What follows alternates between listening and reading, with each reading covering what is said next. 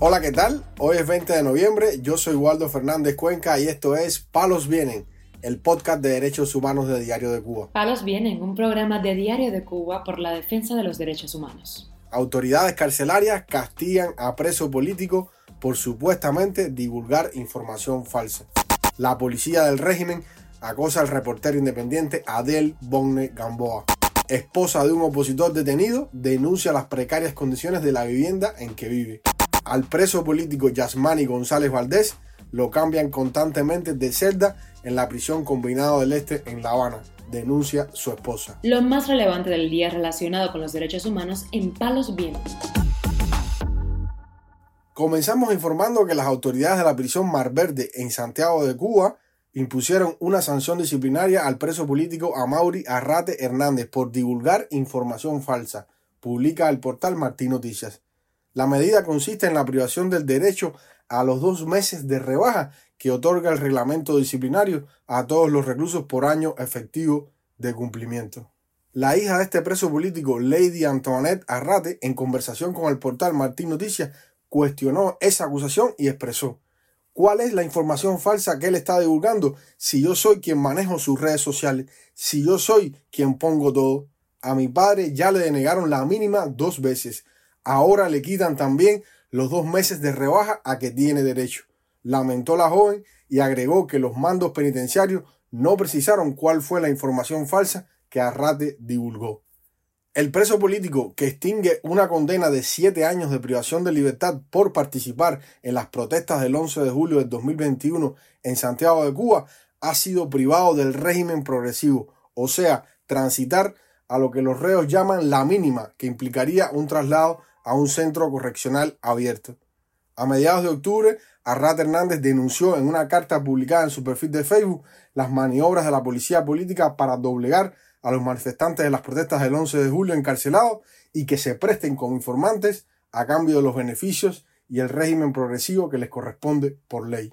Según la legislación penal cubana, aunque es el Tribunal de Ejecución el encargado de otorgar los beneficios, así como evitar cualquier tipo de discriminación, en la práctica, los internos están sujetos a la decisión de los funcionarios del Ministerio del Interior, en especial a los oficiales de la seguridad del Estado. Informamos además que el activista cubano Adel Bonne Gamboa denunció este fin de semana que un policía al servicio de la seguridad del Estado fue en dos ocasiones a su casa, pero él no se encontraba presente. El activista declaró después al portal ADN Cuba que el aumento de la represión comenzó a raíz de su inserción como colaborador con el medio digital Cubanet, opuesto al régimen comunista. Bonne Gamboa expresó además que luego vino lo del bloqueo del teléfono. La seguridad del Estado lo puso en lista negra. Desde este sábado está viniendo la policía y yo no estaba. Hoy no han venido, pero sé que están al venir, declaró. Desde octubre, el disidente ha sufrido problemas con su conexión a Internet para impedir que pueda realizar transmisiones en vivo a través de sus redes sociales. En su perfil de Facebook, Bogne Gamboa escribió que no existen razones para el acoso, porque no es un criminal ni ha cometido delito alguno. Simplemente Cuba es una dictadura y al parecer vienen a por mí. En febrero del 2023, el activista fue citado por la policía política para presentarse a un interrogatorio en una estación policial de La Habana. La madre del opositor también fue acosada en su centro laboral. El acoso contra Bonne Gamboa se ha incrementado desde el año 2022. En noviembre del año pasado fue detenido en Pinar del Río por solidarizarse con la madre de Ariel y Omara Ruiz Urquiola. Fue interrogado y luego liberado lejos de esa provincia. Desde esa fecha tiene prohibido acceder a Pinar del Río, violando su derecho a la libre circulación. Palos viene. También damos a conocer que Talía Álvarez Pérez, madre de tres niños menores, vive en una vivienda con pésimas condiciones en Santiago de Cuba sin recibir ningún tipo de ayuda debido a que es la esposa de un opositor de la Unión Patriótica de Cuba, actualmente detenido. La situación de esta mujer fue denunciada este viernes por el Observatorio Cubano de Derechos Humanos en su cuenta de X. Yo, Talía Álvarez Pérez, madre de tres niños pequeños de edad, me encuentro en estos momentos en una situación muy infrahumana, ya que mi vivienda se me está cayendo y no tengo apoyo del Estado. He ido a varias instituciones y allí no me han prestado ni atención. Han quedado en venir a ver la vivienda y nunca me han visitado, ya que mi esposo es defensor de los derechos humanos. Por eso ellos han dicho que no pueden ayudar a ningún contrarrevolucionario. En estos momentos me encuentro con mis tres niños pequeños en una casa que se moja, que casi se está cayendo porque está en muy malas condiciones. El esposo de Álvarez Pérez, Aníbal Riviux Figueredo, de 54 años, fue detenido en el mes de octubre y se encuentra en la prisión de Aguadores de Santiago de Cuba. Su esposa ha denunciado que en la prisión Riviux Figueredo ha presentado infección en los riñones e hinchazón en los pies, sin apenas recibir atención médica.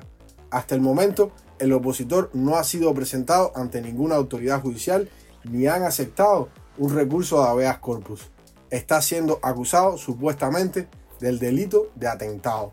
Para finalizar, informamos que Ilsa Ramos, esposa del activista preso Yasmani González Valdés, denunció este domingo en su perfil de Facebook que a su esposo lo cambian constantemente de celda y campamento en la prisión combinado del Este en La Habana y tampoco le dan derecho a visitas. Que encima de eso le decomisaron el saco que yo le llevé el viernes, porque aparte de todo son unos ladrones que dice que los guardias les decomisaron hasta la comida que él tenía y lo dejaron sin nada.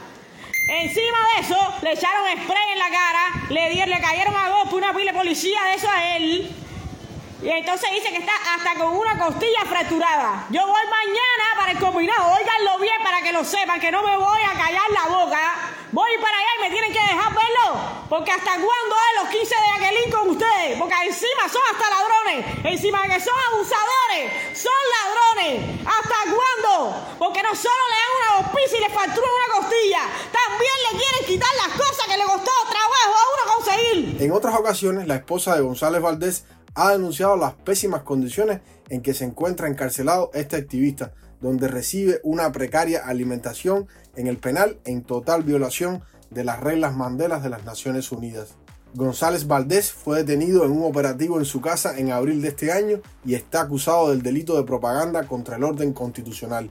Se encuentra en prisión preventiva a la espera de juicio y pudiera ser condenado a seis años de privación de libertad el activista publicaba en sus redes sociales críticas contra la dictadura cubana de manera constante.